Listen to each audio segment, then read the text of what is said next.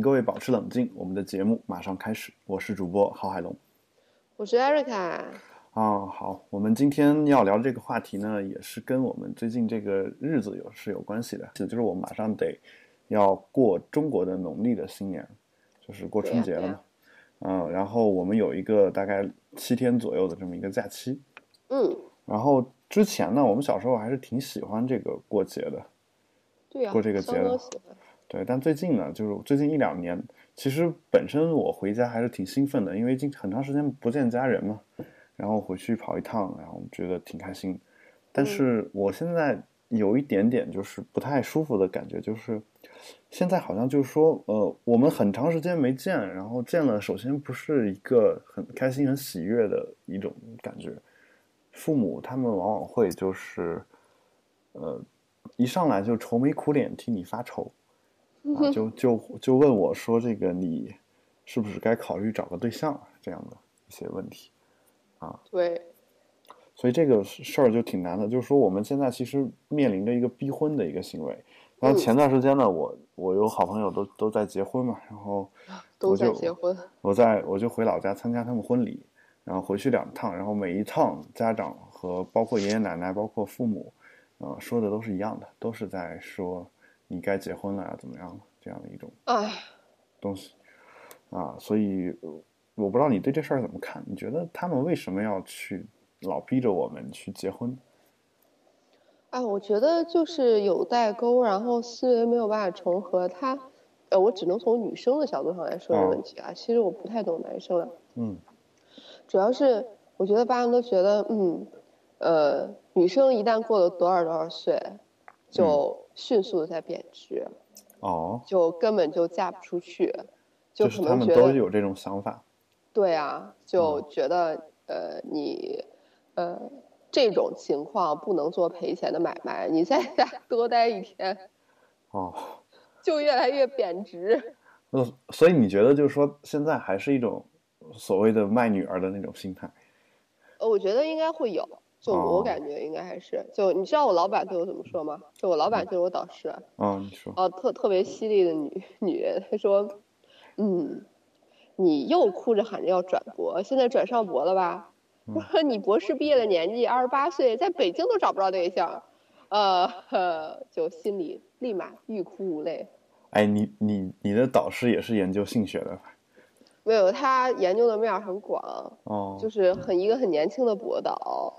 连一个这么高知女性都这样说我，让我简直太心塞了。你你不要不要听他瞎说啊！就是，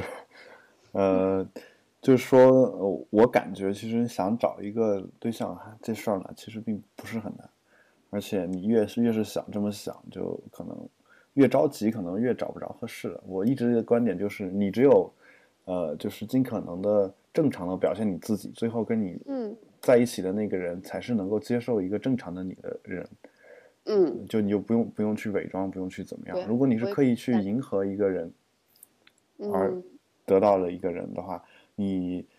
首先你对他的迎合，你不可能长久的维持下去，要否则你就得伪装一辈子，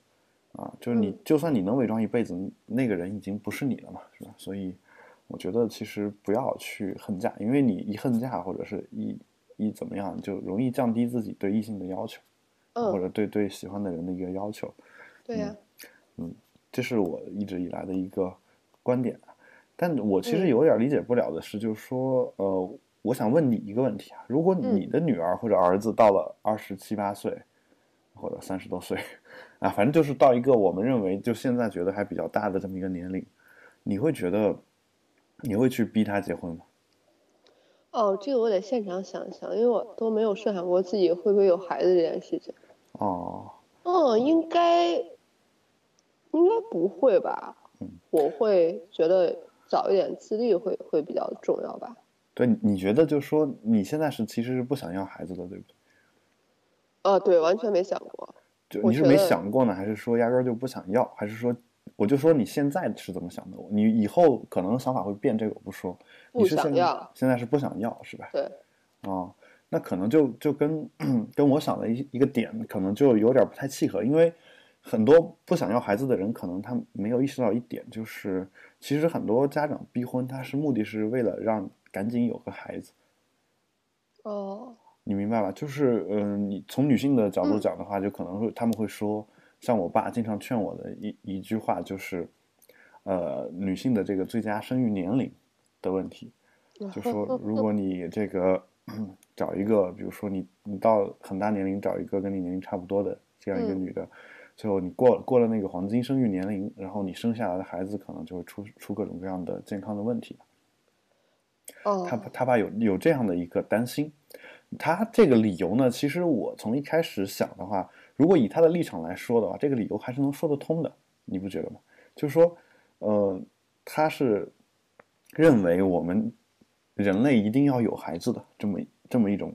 想法。嗯如果有这样一个想法、这种观点的话，那么他要求你尽早的结婚，或者说在黄金生育年龄结婚，那么我觉得有他自己的那个道理在啊。但我其实理解不了的一点就是，他这么去逼一个女生，我觉得还是可以理解的。比如说我妹妹，因为她年龄多大就是多大，是吧？这个，嗯、没有办法。但逼男生的话，他就觉得说我一定得到三十多找一个三十多的，四十多就找一个四十多的。我觉得是一个很奇怪的一个事情。然后他，而且他坚定的认为我这个人就没什么本事，然后 坚定的认为也不是没什么本事吧事，他他觉得我在这方面可能没什么本事，觉得我就只找不着，就是哎呀，你是怎么在你的爸爸妈妈面前，然后塑造的一个怎么样的形象呀，哥？没有，就是嗯，因为是这样的，你看啊，也许是我过于有本事，嗯，呃我，同意，又开始。自夸自夸了，就是我、啊，我同意哦。我那个好，谢谢。呃，我那个在老家的时候，我们一直从小学到高中，一直比如说上课用的都是方言，嗯，都是呃语文课都是用方言上的。哦哦，然后我们读课文甚至都是用方言读的，至少在高中以后都是这样。初中和小学可能还好一点，嗯，小学是上课回答问题都是用普通话回答的，到初中变成了回答问题用方言，但是呃，呃，但是读课文还是用普通话。到高中的话，就是不管回答问题还是读课文，全部用方言读，哦，好高级就。反正就嗯大家都说方言嘛，说家乡话。然后嗯我爸就觉得我这个人不会说普通话，你 明白吧？就他觉得就是说，嗯、因为你知道有一种人是这样的，就他本身会一种方言，然后学会普通话之后，他说方言会带普通话口音，或者说，你你感觉那个东西是不伦不类的一种普通话，嗯或者反正不是既不是方言也不是普通话，就夹杂在中间的那样一种状态。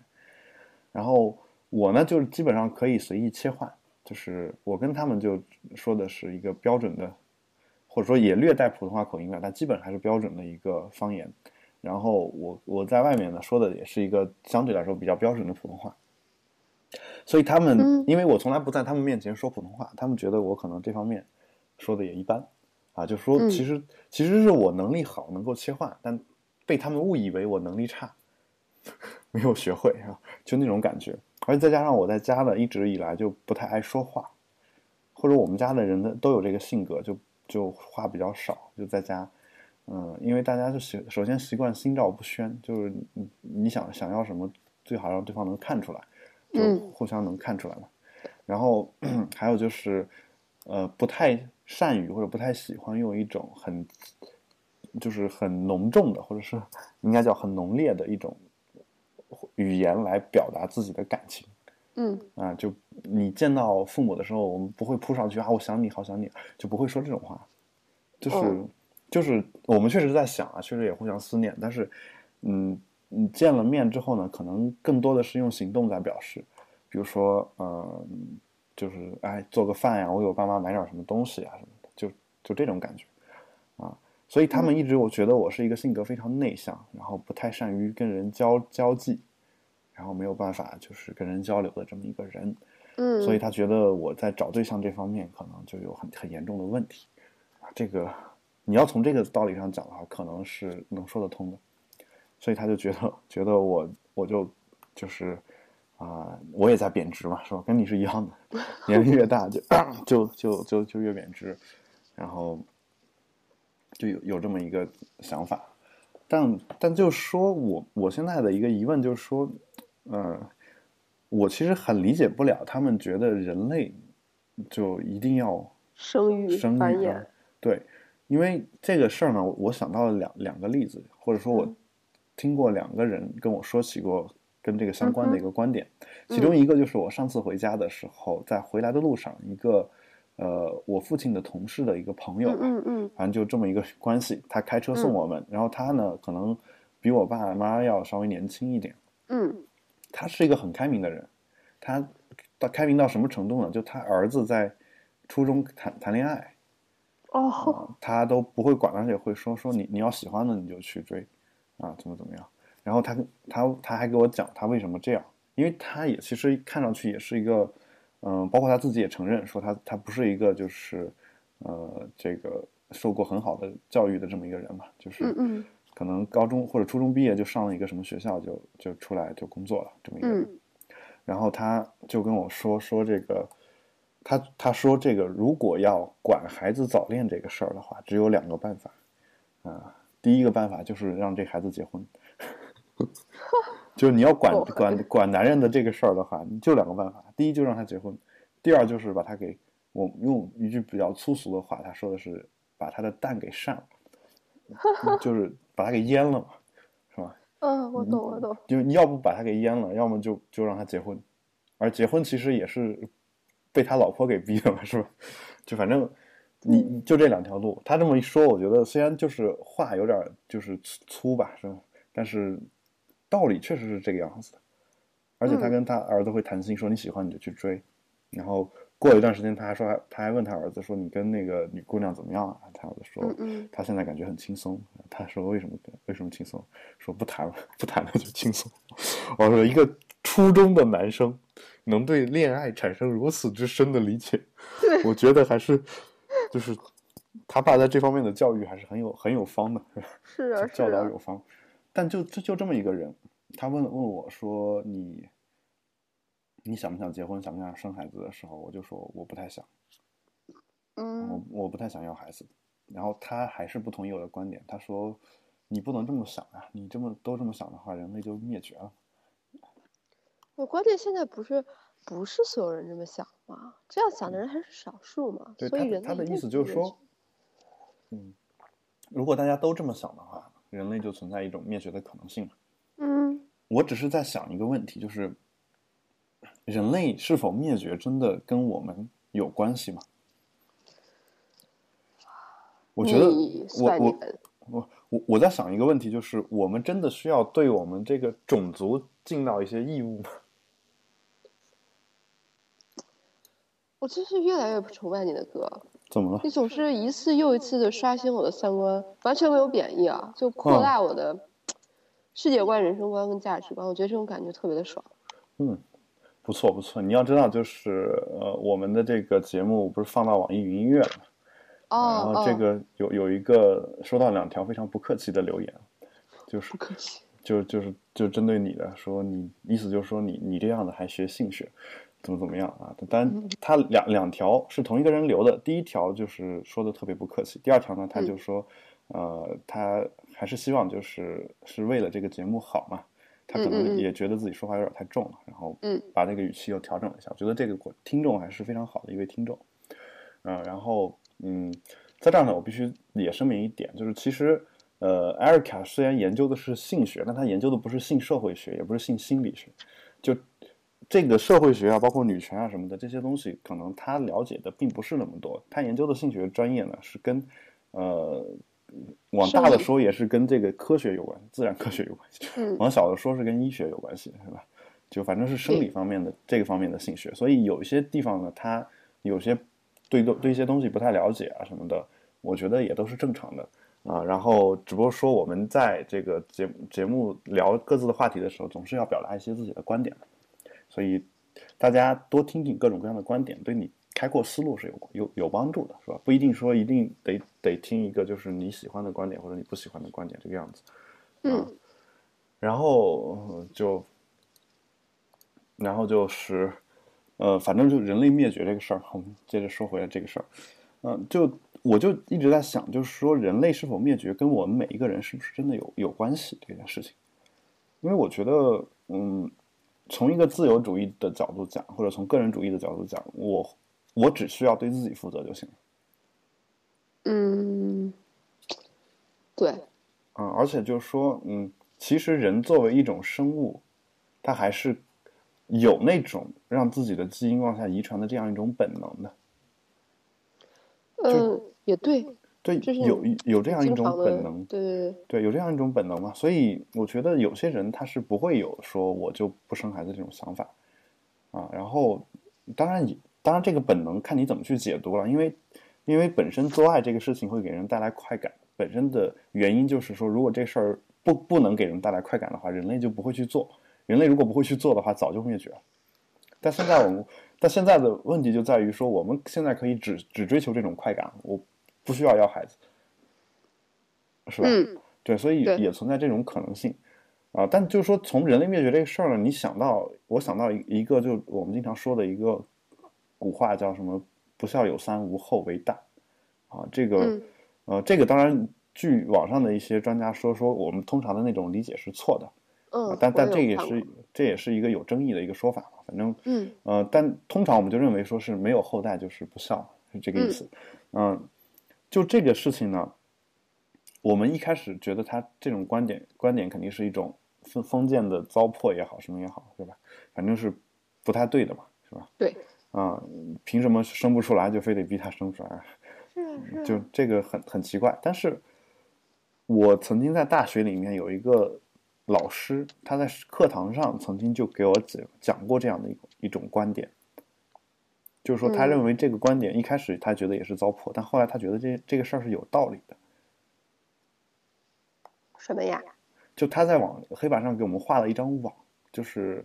呃，他就是嗯就是左上到右下和右上到左左下那种那种线交织成的一张网，画了一张。然后他说，你把每一个网上的交叉点都当成是一个人，他上面那两个点当成是他的爸爸和妈妈，就父母，嗯就是这张网呢，其实就是人类不断繁衍下来的这么一张网。嗯，他大概大概是嗯大概表达这样一种观点。他说，呃，作为人类的一份子，就是说如果你是其中的这一个节点，然后到你这个节点让这张网断掉，他会觉得说这这是一件不太好的事情。他觉得，所以说我们其实是有作为一个人应该尽的一一种义务，应该要为人类的繁衍做一些贡献。他可能是有这样一种观点，这是我听到的，就是两个关于这个人类灭绝与否的这样一个案例。然后他就是有了这两个两个事情之后呢，我就有一点点理解为什么说有些人就一直觉得，呃，说我们一定要有后代这样一种说法，只不过说嗯他们有这样的观点，然后我没有，所以他们认为结婚就是应该的，然后我我就就是因为认为说，既然我们不要后代，我们为什么要去，呃，为什么要首先为什么要相信和同意你的前提？如果你前提不成立，那么你你推推出来的东西也是不成立的。更何嗯更何况，即便他前提成立，你觉得他推出来的东西就一定成立？对呀、生孩子跟结婚也没有任何关系吧？对，啊、对你你你想想生就生嘛，是吧？为什么非要结婚呢？是啊，现在精子库这么多，精子库。哎，你们你们医院有有捐精的那个？我我们院地方好好像没有这个，好像捐精这个事儿不是以以医院作为单位来这个运行的，好像是这样的。我在大学那会儿还、还考虑过说要不去捐个精什么，就是只是想体验一下啊，体验一下，就是看顺便还能挣点零花钱嘛。哦，对，是有偿的，是吧？对，都是有偿的，都是给钱的嘛。而且而且是有些精子库，据说啊，据说你比如嗯清华北大的可能还贵一些，然后哎呀，清华北大像我我也算重点大学啊，至少啊，对呀去去了可能还能贵一些吧，就反正能多挣点儿。嗯，有这样的一个情况啊。嗯，所以就是说，嗯，他们就逼婚，可能有一个原因是这个，有一个他觉得，首先他接受不了说不婚不婚生子或者不婚生生育后代嘛，生女啊、就是接受不了这一点，所以他要逼你早结婚，早结婚早生孩子，而且他们提他们就认为说，呃，你生完孩子你就想干嘛干嘛去啊，然后我觉得生完孩子才是个枷锁呢。对这事儿我其实理解不了，而且前两天就是你知道我现在女朋友，就是她跟我说过一个观点，她说其实，呃，研究发现了这个，呃，怎么说呢？就是生孩子之后，夫妻感情会下降。就生孩子，孩子出生那一瞬间是跌到谷底的，就说是它是一个 U 型的，就是说跌到谷底，然后再慢慢的缓慢爬升。那爬升到最后，它也不可能恢复到跟他们俩一开始的那个样子。哦，说这这两者之间是有一个相关关系。啊，所以所以就说，其实为什么要生孩子这事儿，我觉得也也不太能理解吧，反正，啊，然后老一辈反正反正是一直是希望你能够去去生育或者怎么样，然后而且还有一个说法呢，就是这个，嗯，就是有人说那个小孩特别可爱，特别好玩然后 然后就说想要个小孩然后。这时候我有个师兄就说了这么一句话，他说：“好玩确实好玩，但你玩他半年，他玩你一辈子。”是啊，这又不是买小狗。对啊，我我觉得啊，这个话说的太太有道理了。这好像就是法国那边的一个师兄，好像他转转述的是法国的一个法国人的一个观点，我觉得还挺有道理的，真的。所以就其实我我觉得就是说，我们这一代人之所以不愿意结婚或者不愿意。要孩子，其实有有很多的原因因素和考量吧，我觉得，包括，而且我为什么现在不太想找女朋友？虽然我有啊，但家里人不知道啊，就是，嗯嗯，呃，不不太想跟他们说呢，因为我我只要告诉他们我有，他们就会让我结婚，只要我结了婚，他们就会让我生孩子，就一样的，就是我我甚至我我就说我要有有有女朋友，他们可能连房都给我买好，就是。就有这样的一种很迫不及待的这样一种心情，而且他们，他们还有一点我理解不了的，就是他们会认为说，我们生孩子，我们结婚是他们的一项任务，你不觉得？你觉得有没有这种感觉？有，就他们会，他们会觉得说，你你你结了婚，他们就，他们这辈子就没有别的事儿可以需要他们去考虑，你觉得是不是？对啊，这个我完全就不太能够理解。虽然就是父母都是为了好啊，或者怎样，但是这件事情上，你觉得说的多好像就像自己就是一是一个非常不孝顺的人一样。但是我结不结婚，跟我对你好不好，对你孝不孝顺，我觉得是两件事情。对，但他们会这么说，说你要不结婚，我就少活十年。这这这这让你如何是好？是这事儿就就 特别难办嘛。虽然我知道，就是这种要挟，第一是嗯就不可信的，除非那个真的是心理有问题的家长啊。因为一般情况，这种威胁都是不可信的。但是你听这个话，总是觉得感情受到伤害。然后嗯，然后还有就是，嗯，我能理解一点，就是说他们可能有来自同伴的压力啊。你明白吧？就是就是说，在那个小小圈子里面，他们那个小社会里面，尤其是我们这种就是不是在大城市里面长大的这种，啊，认识周围的同事啊、朋友啊，就都会说都会说说他给自己儿子办婚礼花了多少钱，或者是怎么怎么样买了一套房，他们会觉得如果他们不给你也来这么一下的话，呃，他们好像没有尽到他们做父母的这么一个义务。对，其实会被别人。对，用异样的眼光看。对对对，所以其实我我这方面也多少能理解一点，但我还有一点就是，嗯，就是其实我比较不能接受的是什么吧？就是说，嗯，你看我是跟我爷爷奶奶关系都还挺好的，啊，包括外婆外公关系都挺好的，但是我我我觉得就算是我有一个这方面的一个义务，需要尽孝心。我就是要结婚要生孩子，这个事儿也仅仅是针对我父母的，而不应该针对爷爷奶奶。对，你你明白吧？就是说我我说我的感觉就是说，呃，既然我爸已经结婚了，我爷爷奶奶的任务就完成了，你就不要老盼着我怎么样了，是不是？我就是我就我就是很就那个。就算是按照他们的世俗的那个观点，我认为也也到头了吧，是吧？我爸已经成功的让他有了孙子，是不是？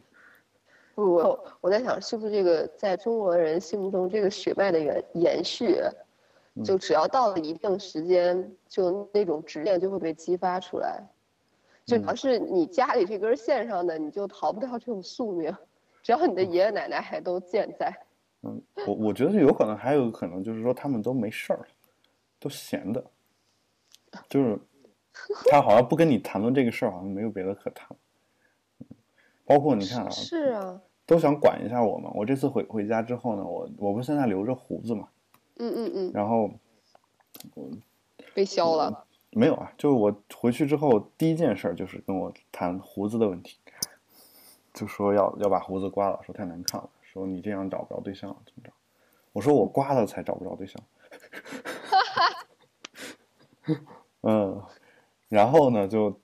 就因为我有了胡子，所以他没有看到我耳朵上打了耳洞，我觉得还这还挺好的。嗯，要不然估计也是会被被说。对，估计得疯。嗯，对，然后嗯。第二次我回去的时候，我我还是留着这个胡子啊，反正反正说完胡子就开始逼婚啊，反正胡子都能跟婚扯上关系啊，他所有的事情都能跟这件事扯上关系，明白吗？就随便你说个什么事儿啊，他都能跟你扯，跟你没结婚或者没女朋友也能扯上关系。比如你生病了，他们在安慰你的时候，同时会说：“你看，你要身边有个人能照顾你该多好，是吧？”是啊，就就有各种各样的都能都能扯上关系，嗯。所以，就我们其实都面临的这个问题，相信我们节目的这个听众，呃，回家之后可能也有这样一些很踌躇、很痛苦的这样一些问题。嗯。哎，前一段不是有报道说什么上海，然后街头，然后什么大规模的女青年，然后上街，嗯，呃，手举标语，无声的抗议亲友的逼婚行为。他们是戴着口罩蒙面的吗？还是说就就是公开的？呃，反正看的照片上就没有戴口罩。哦，就因为中国一般有这种就是出去游行啊或者怎么样都是会戴口罩的，所以但就逼婚这件事儿的话，我觉得你戴了口罩就没有任何意义。你觉得？嗯，反正嗯，哎，反正我是怎么说呢？就比较比较难受。对，其实我觉得男生还真的还好了。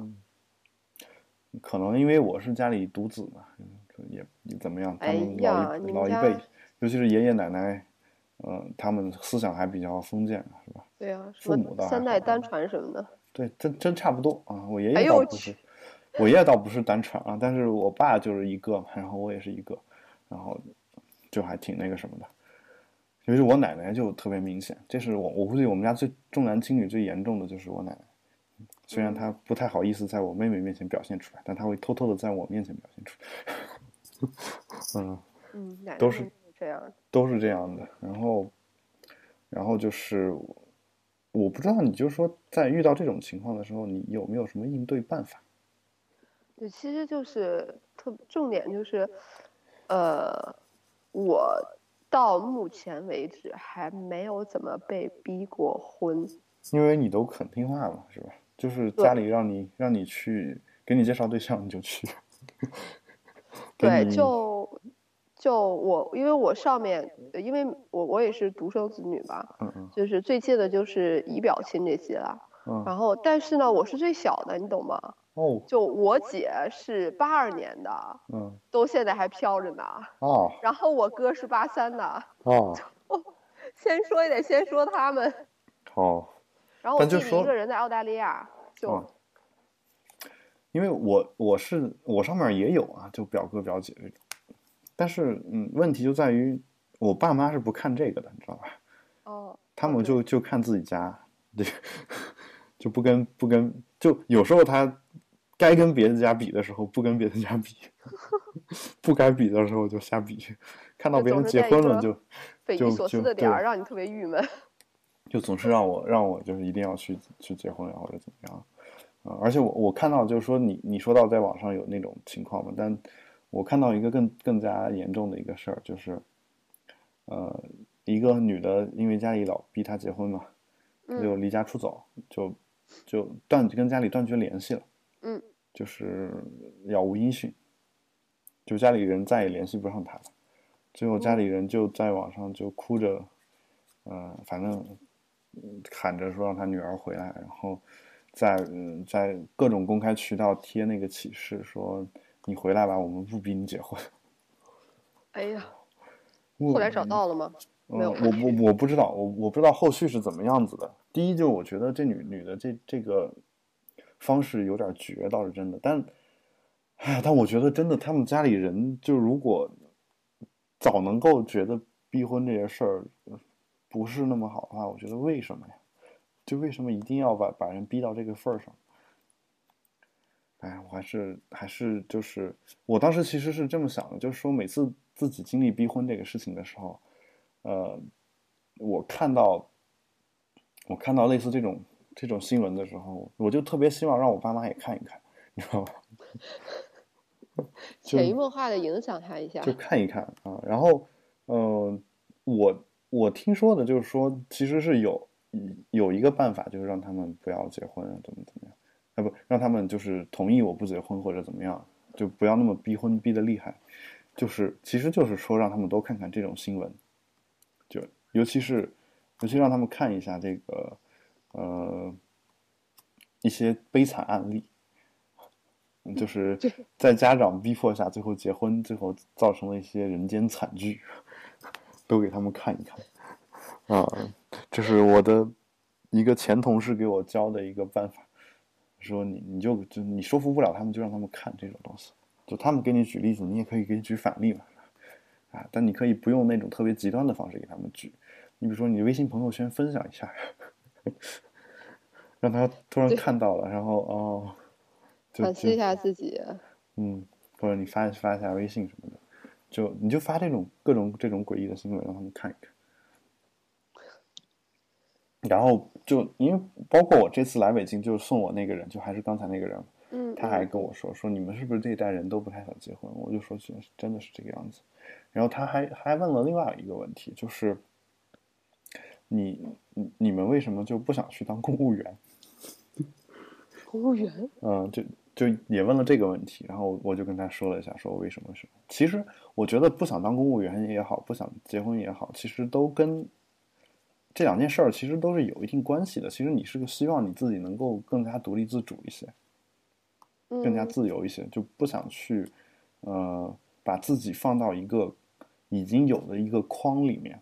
嗯嗯，你把自己给框死了，你是这个一颗大机器上的一颗螺丝钉，去运转。你逼婚这事儿也是一样的，它其实就是我们的一个传统，对，然后就就给就把你拧到那个传统上面，是吧？然后呃，然后就是就是说他们在逼婚的过程当中，经常也会给我们去介绍一些对象，是吧？啊，就是说他看你自己不伤心，他就替你们替你伤心。替你张罗，特别跟对对对对，而且老一辈人都爱干这事儿，不不只是父母啊，就不不管你七大姑八大姨，包括哎父母的同事，都给你来张罗这事儿。对啊，就大家会特别热心，我觉得特别神奇。还有嗯单位里年纪大一点的同事什么的，对，那个还好。其实我更愿意就是说这种跟我没有亲戚关系的人，你要你要说真的要给我介绍，我还真同意。但我就对这个家里面的人介这么介绍就比较反感。为什么呢？我我可能有很多人是跟我一样的态度，我一开始我是不知道的，但我觉得有一有一层原因就是，我其实就算有女朋友，我也不想让家里知道，或者不想让家里那么快知道，嗯，因为他们一旦给你张罗好了，就马上下一步就结婚，就、哦，就你会发现，你会发现有很多像我们这个年龄的人，他们之前都还单身的，而且一直也不太会谈恋爱的一些人，突然一不小心就结了婚，就原来是有这样的原因在里面，是吗？你问他的话，他会发现说，呃说就是家里给介绍的，大部分都是家里给介绍，都是这样的。我去了趟法国，回来之后发现我很多朋友都结婚，尤其是高中同学。我觉得这这种结婚就是啊合适就结婚了，你觉不觉得？对，是啊，他们，我呃，我我不能说人家这种就没有爱情啊，但是就是说有一些确实是没有的，这个你必须承认。而且我倒是觉得说，你两个人生活在一起，只要开心，也不一定非得要有爱情，你知道吧？就是对于结婚这件事来说。哦，我是我是这种态度，就是说，如果两个人能够搭伙过日子，然后活得还挺开心的，嗯就结婚这嗯件事儿而言的话，我认为爱情不是必要条件。我一直是这个想法。如果你真要结的话，嗯所以我的我对他们的婚姻很幸福这件事儿，我我倒不持怀疑态度，因为我看、嗯我见那些人呢，他们就是脾气什么性格都挺好的。我觉得，我认为就两个脾气和性格很好的人在一块儿，即便他们有很多冲突和不一样的地方，他们的生活质量也不会太差。我觉得，就只要两个人不互相怄气的话，我觉得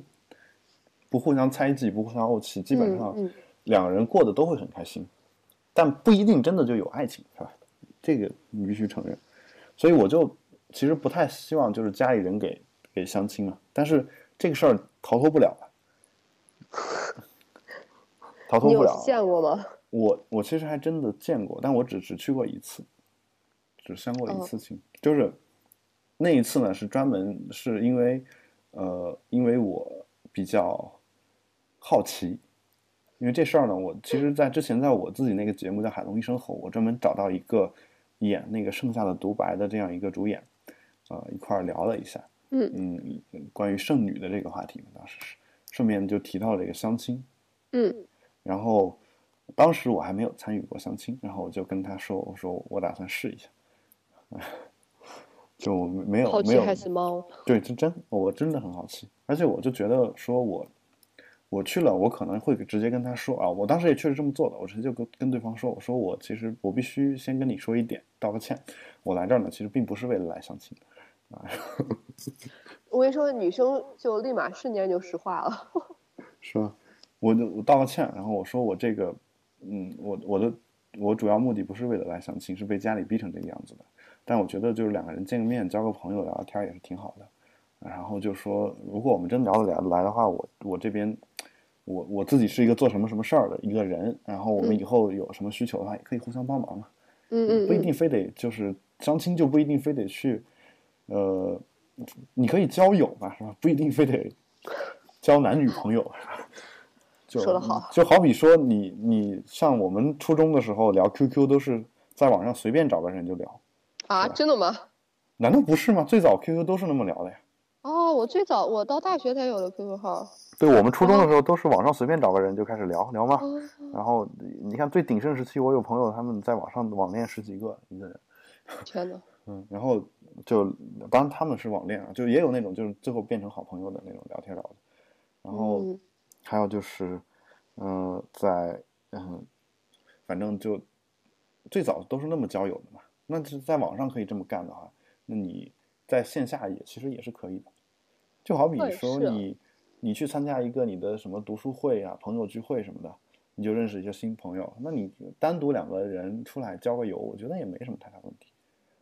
嗯尤其是说，如果是你家里人真的给你看上的那种人，其实我觉得啊，就算你们俩结婚或者男女朋友不合适，嗯，我觉得至少性格方面还是比较合适，嗯因为你家里人会比较了了解你。这个这点我倒同意，我对相亲没有那么强烈的反感，但是就是说，呃呃，我觉得就是说，他们就是有一点就是说，有可能是你的亲戚给你介绍的，或者说你爸妈同事给你介绍的，这种的话，我觉得是有问题的。就如果是真的是你父母已经筛过一遍，这种的话，我觉得反而会好一些。就好，就我反正我当时就说我想去试一下，我就去去嗯参与了这么一个活动，结果聊得还挺开心的。尽管最后也到现在也跟那个女的没有太多联系吧，但我们俩就至少当天见那一面，我觉得至少还我都还比较得体吧，反正反正聊的也挺开心，关系还不错。反正最后，嗯，但是就觉得还是做男女朋友不合适。对啊对啊，但但自从那那一次之后，他们再给我介绍，我就我就就不打算不打算去了，因为我觉得太浪费时间了。是啊，相亲这件事儿，哎呀，真是。而且就你看，经常给我介绍一个介绍一个女的，然后就就就就给我个名字，给我个电话，这你让我怎么办呢？你好歹把照片给我给我一张是吧？然后好歹给个这个就是大大概的基本的介绍，这个一定得有。嗯，嗯，就直接给我个名字，给我个电话，这基本上就是碰碰运气吧。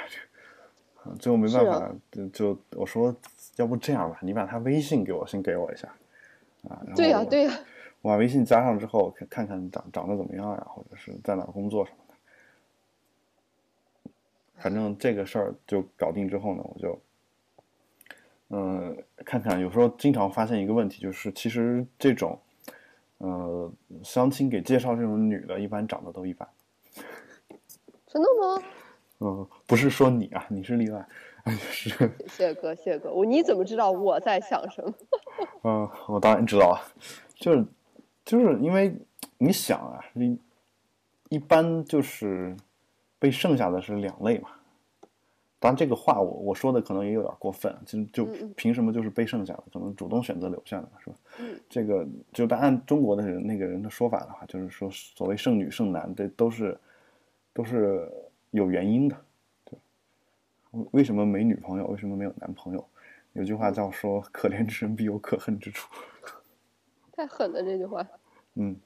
可恨之人其实也必有可怜之处，反过来也是可以理解的。嗯，就反正反正就就你会发现，就是在相亲市场上那种，无论是男的女的，可能我只是说统计上是这么讲的，就是说，就这部分人从概率上讲，就出现这种不善交流的这种人会比较多。然后嗯女的的话，可能长得不好看的也会比较多，经常是这这种。你长得好看的，肯定有人追她嘛，只要她不作，啊，这个找一个从里面挑一个合适的，从追求的者当中找一个合适的，我觉得还是、还是可以的。嗯但是如果是嗯，如果说就说长得如果不是很好看的话，可能就没没什么人追嘛。反正你是例外啊，因为你是身份特殊，周围没有男生。嗯，如果是从统计上讲的话，你出现这种情况的男生或者女生几率都很大。男的就经常会出现一个问题，就可能见了面之后不会聊天儿、冷场怎么样，这种情况也经常经常见。就在相亲市场上来说，嗯对吧？我我是反正我呃我听去相亲的我那些女性朋友们都是这么跟我说的，就他们就都会就跟我讨论一下，就是相亲遇到什么奇葩这样的事儿。哎，你你相亲有没有遇到过什么？就是你觉得特别难以接受的一哎呦些事？太多奇葩了。好，今天的节目就到这里。本节目的后半部分将会在下周二放出。艾瑞卡会给大家谈一谈她在相亲的时候呢遇到的一些奇葩的事情。好，如果你对我们的节目有任何的看法和想法，或者有任何两性方面的问题，欢迎通过社交网络与我们交流。我们的微博是保持冷静播客，播出的播，客人的客。我们的 Twitter 账号是 Keep Calm Podcast，也就是保持冷静播客的英文翻译。同时，你们可以注意到我们的节目从第十期开始在网易云音乐同步更新。如果你想订阅的话，也可以直接在网易云音乐里面搜索“保持冷静”，然后点击订阅，可以得到一个同步的推送。如果你想和我们私人取得联系，也欢迎给我发电子邮件，我的邮箱是郝海龙 at me 点 com。同时，也欢迎大家收听由我和有才主持的科技类博客《比特新生》，每逢周一到周四播出，以及由我自己主持的《海龙一声吼》。本期节目是由郝海龙和 Erica 主持的，感谢大家收听，请各位保持冷静，我们下期再会。